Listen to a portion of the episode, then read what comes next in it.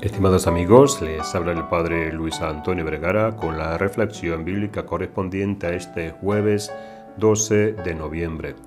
El Evangelio está tomado de San Lucas, capítulo 17, del 20 al 25. Celebramos hoy a un santo poco conocido entre nosotros, pero tiene una historia muy interesante.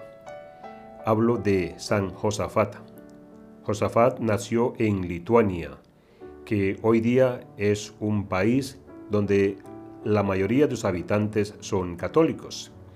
Pero en su tiempo ese país estaba dirigido por los cismáticos ortodoxos que no obedecen al sumo pontífice.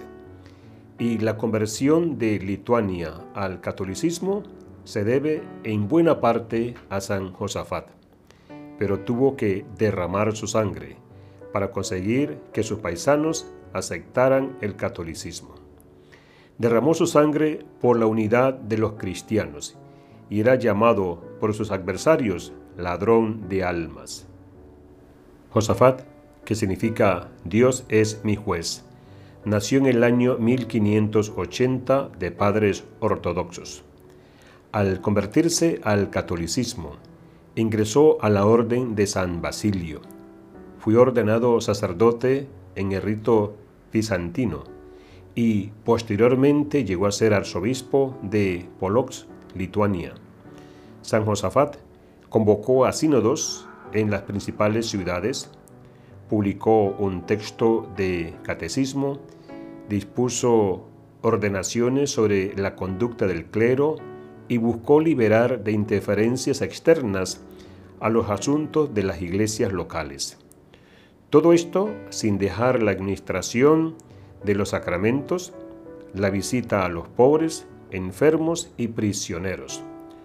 Sufrió calumnias, críticas e incomprensión de sus enemigos y por parte de algunos católicos que querían evitar la disciplina y las exigencias morales.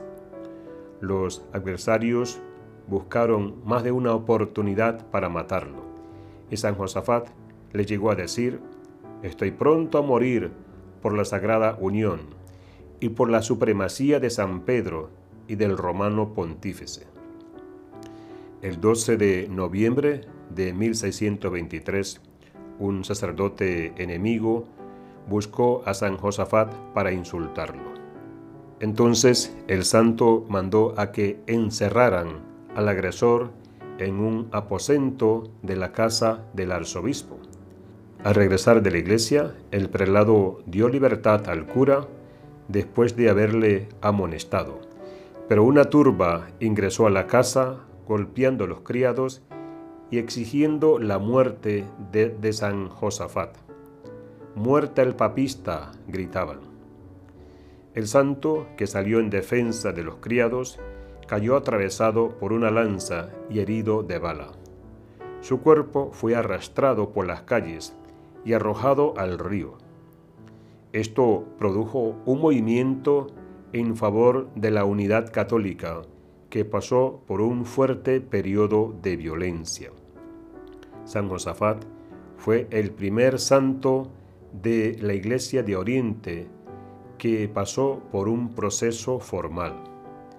Durante el Concilio Vaticano II y a solicitud del Papa San Juan XXIII, los restos de San Josafat fueron puestos en el altar de San Basilio en la Basílica de San Pedro.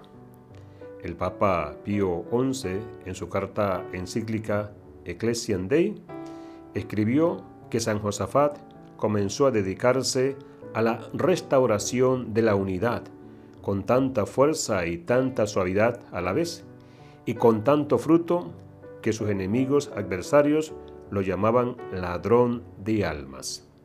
Que Dios les bendiga a todos.